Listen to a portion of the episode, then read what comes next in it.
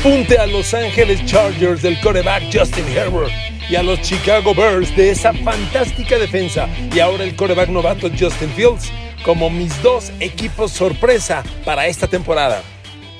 Queridos amigos, bienvenidos a mi podcast. Abrazo a través de YouTube Podcast, Spotify Podcast, Apple Podcast, Google Podcast, Amazon Music. Queridos amigos, miren, yo soy enemigo de dar pronóstico del Super Bowl. Me dicen, ¿cuál es tu pronóstico del Super Bowl? La verdad es muy complicado. A mí me gusta moverme hacia otros lados. ¿Quién va a ser el equipo que surja? Y la sensación, quién se derrumba. Para mí son como que pronósticos más reales. En realidad la NFL es una liga con, lo he dicho varias veces, con varios equipos que tienen aspiraciones serias de Super Bowl. Vaya, si llega Green Bay al Super Bowl, ¿le sorprendería? Está muy cerca. Si llega Dallas, si vuelve Tom Brady, si llega Kansas City, si llega ahora Buffalo, si Pittsburgh regresa. O sea, son varios equipos que están ahí. Entonces, para mí el pronóstico del Super Bowl es lo de menos. No, no, no, me, no me lleva a, a entrar en esa polémica, pero sí me gusta escenarios como este. ¿Cuáles son los dos equipos revelación de este año? Los equipos sorpresas de los que hoy casi nadie habla y que van a emerger. Para mí, los Chargers de Justin Herbert y los Chicago Bears. Y mire amigos, hay una razón básica. Perdóneme por lo reiterativo. Estamos en una liga de corebacks. La NFL es una liga donde hay coreback o no hay coreback. Y aquí hay dos escenarios. Chargers tiene a un nuevo fenómeno de coreback. Porque, a ver, Justin Herbert no es bueno, no es un chavo talentoso. Es un fenómeno. Para mí, llegó Justin Herbert y llegó un Matt Ryan, un Matthew Stafford, un, un, Aaron Rodgers, un Drew Brees. Uno de esos acaba de llegar. Coreback de 4.000 yardas, de 30, 40 pares de touchdown, consistente, sano. Es un chavo excepcional. Perdóneme, aquí me voy otro, a otra polémica. Eh, siempre les he dicho que los equipos en el draft trascienden no por lo que reclutan, sino por lo que no reclutan. Y el año pasado, Miami tuvo a Justin Herbert y prefirió a Tua Tagovailoa. Chargers tuvo a Herbert y lo tomó. A ver si Miami no acaba como Chicago, que tuvo a Mahomes y prefirió a Trubisky. Mi otro equipo sorpresa, efectivamente, son los Chicago Bears. ¿Por qué Chicago? Van a decir, pues ese no tiene coreback, amigos. Perdónenme por lo apresurado del análisis, pero estoy bien confiado en ello. Para mí, Justin Fields ya llegó y es el talento. Me queda claro que es un chavo que a mí en lo particular no me encantaba. Yo soy fan, ustedes lo saben, de los corebacks de bolsa de protección. Para mí en el draft era Trevor Lawrence, Zach Wilson, Mac Jones, Después Justin Fields y ahí muy lejos Trey Lance de San Francisco. Bueno, Justin Fields, la pregunta era, ¿por qué no me gusta Justin Fields? No es que no me guste, es que los quarterbacks que llegan a correr no van a ganar en la NFL.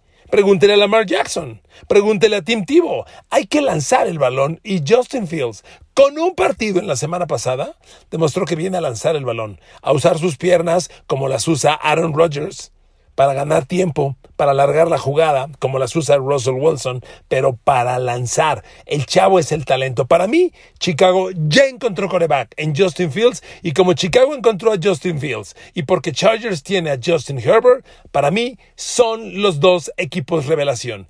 ¿A qué me comprometo? ¿Qué le digo? Playoffs.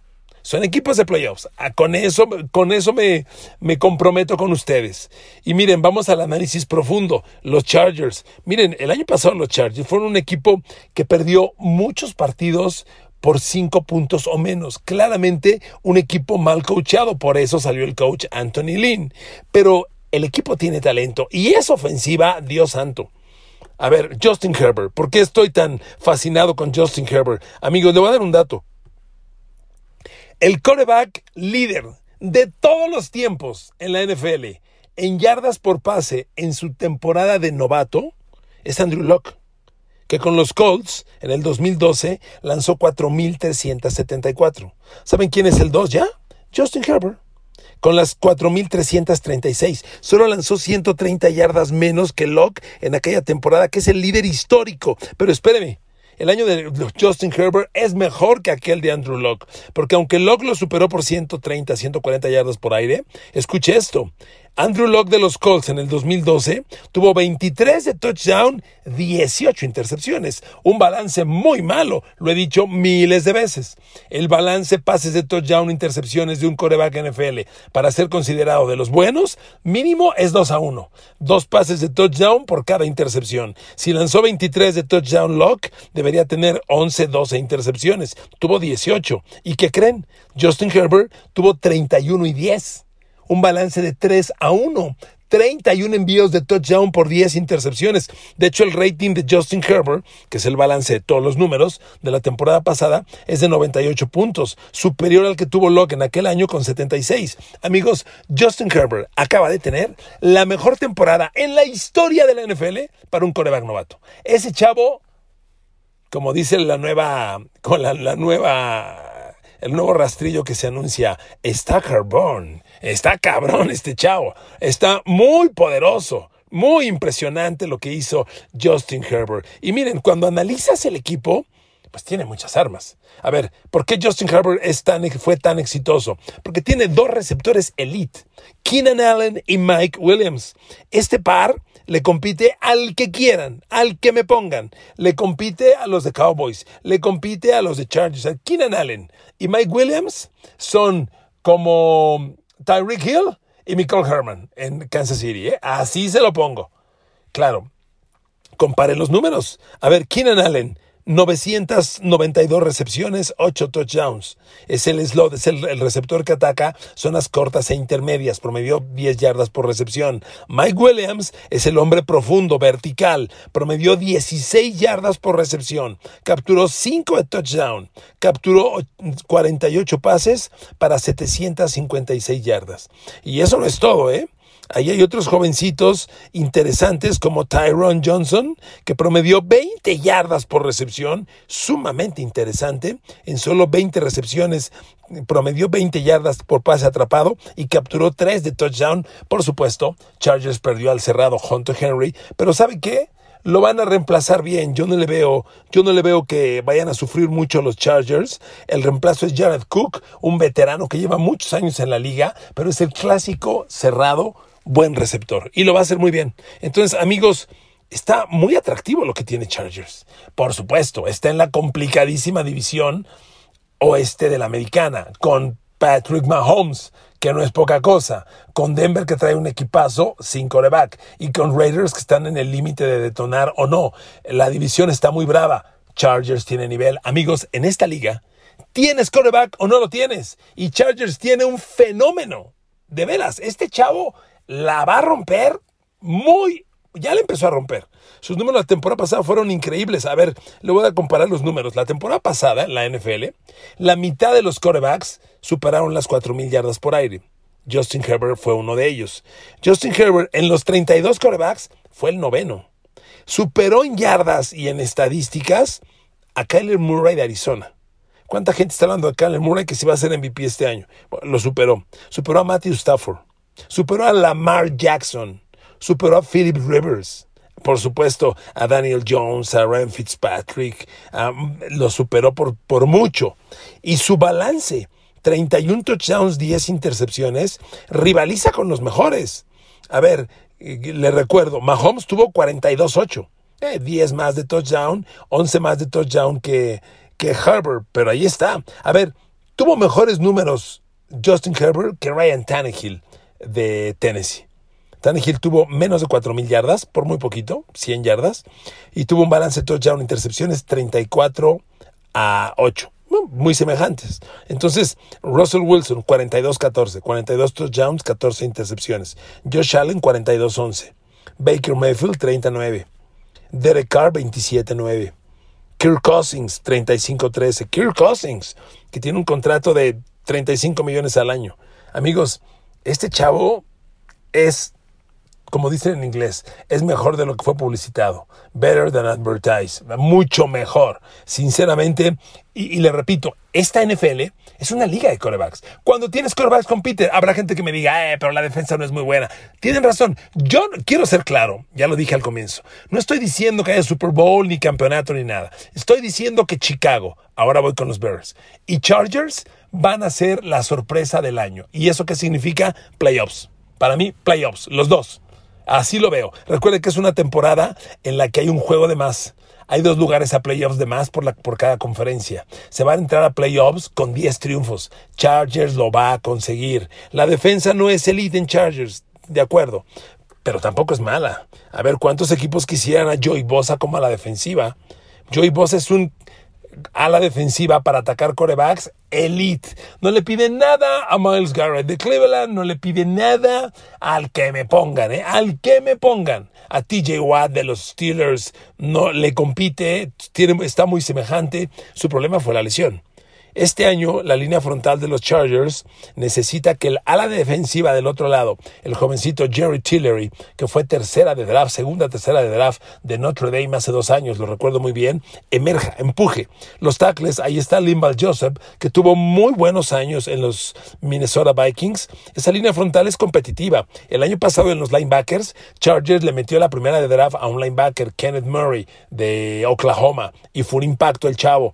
Ahí está. En los safety Chargers tiene un safety elite que pasa mucho tiempo lesionado, Derwin James. Perdón. Si no se lesiona, Derwin James debe ser el capitán de esta defensa y ser muy competitiva. Como verá, si hay equipo.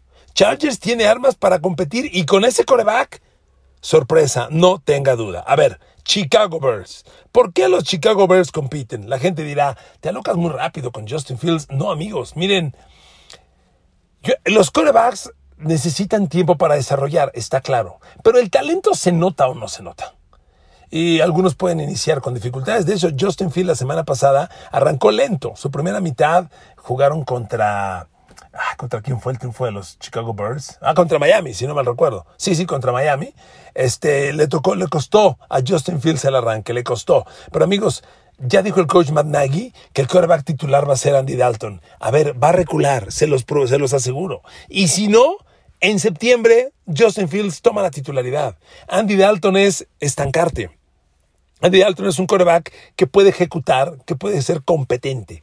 Pero cuando tienes un talento como, como Justin Fields, a ver, aquí aplico un poco el análisis que les daba yo en Nueva Inglaterra. A ver, Cam Newton, ya sabemos a dónde va y a dónde no va. Es un cuate muy limitado.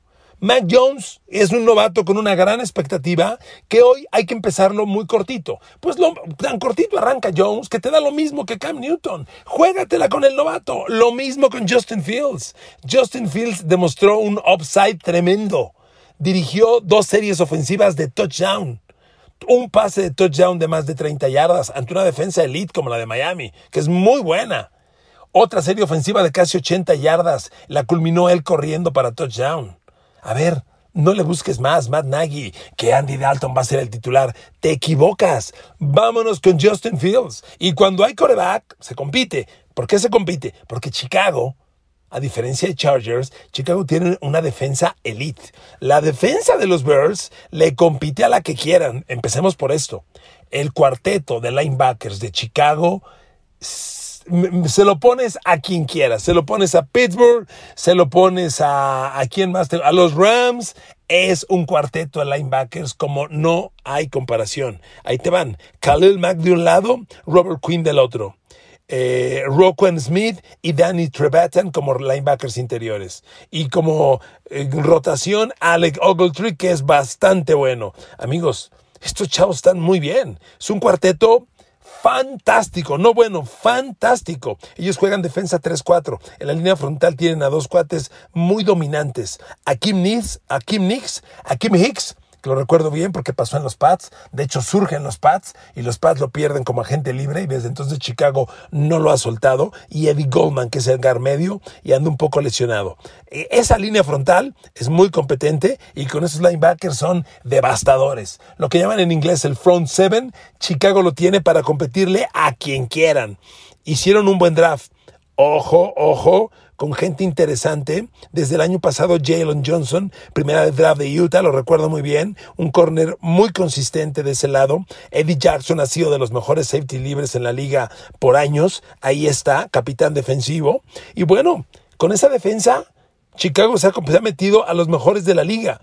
Es de las 10 mejores. Chicago la temporada pasada en puntos permitidos por partido permitió 23. Mitad de la liga, nada, nada sobresaliente, pero es una defensa que te hace las jugadas grandes. Sobre todo, es una defensa que ataca al coreback y eso es fundamental, amigos. Cuando tienes a Khalil Mack, tú sabes que tu defensa sí va a atacar al coreback. Y tienes a Khalil Mack y del otro lado a Robert Quinn que ya ha sido un jugador de casi 20 capturas en algún año. Entonces la pareja es muy tentadora, es muy mm, elite, es muy competente, amenazante. Y amigos, por estas armas, Chicago solamente está necesitando coreback. Y para mí ya llegó. ¿Por qué el ataque? ¿Por qué el ataque puede despuntar con Justin Fields? Amigos, sí tiene las armas. Tienen un juego terrestre interesante con David Montgomery como base, ahí está Tariq Cohen como, complemento, y, y, los abiertos. Allen Robinson es de los grandes receptores que tiene la liga. Marquise Godwin estaba en los Rams. Perdón, estaba en... Este, ¿Dónde estaba Marquise Godwin? ¿En los Rams? Sí, sí, sí, exactamente, en los Rams. Es un receptor con potencial de mil yardas. Darnell Mooney, un jovencito que tuvo gran impacto el año pasado, novato de Tulane, cuarta de draft, lo recuerdo bien y los cerrados. Ahí está Jimmy Graham, o lo que queda de Jimmy Graham, y un jovencito del año pasado, el novato Cole Kemet de Notre Dame, cuarta de draft, lo recuerdo perfecto. Y además está Jesse James, que llegó de los Steelers. Hombre, este equipo tiene las armas. Lo que ha faltado es el coreback que les ponga el balón. Y lo que yo vi en el partido pasado, amigos, recuérdenlo bien. Los Chicago Bears del coach Matt Nagy, que tienen tantos años esperando meterse a la gran carpa del playoff NFL. Y los Chargers de Los Ángeles, con Justin Herbert en plan de fenómeno, son los dos equipos sensación de, la, de, esta temporada. Los dos equipos sorpresa se van a meter a playoffs, nadie los pronostica y van a ser altamente peligrosos. Chicago ya cometió un, un pecado mortal hace 3, 4 años cuando tuvo en el draft a Patrick Mahomes y prefirió a Mitchell Trubisky. Ese es un pecado mortal que los va a acompañar toda su vida. Este año tuvieron a Justin Fields y se la jugaron. Me parece que van a subsanar el daño de hace cuatro años. El chavo es muy interesante. Justin Fields se parece, se parece, nada más, no quiero exagerar, se parece a Russell Wilson. Justin Fields se parece a Kyler Murray. Y son dos quarterbacks, uno ya ganó un Super Bowl y el otro está moviendo muy bien las cosas en Arizona. Con este chavo, las cosas van a cambiar drásticamente y de manera muy interesante para los Chicago Bears. Queridos amigos, gracias por acompañarme en un podcast más. Estamos con todo por el regreso ya de la NFL. Gracias en Spotify Podcast, Apple Podcast, Google Podcast, eh, YouTube Podcast y Amazon Music Podcast. Gracias, los quiero, las quiero, les mando abrazo con cariño, pórtense bien, no dejen de usar cubrebocas. Hay que, hay que taparnos, hay que cuidarnos después de nosotros. No, no nos va a llegar alguien poderoso a acabar con la pandemia, lo tenemos que hacer nosotros. Gracias por escucharme, abrazos y besos. Nos oímos y nos vemos pronto.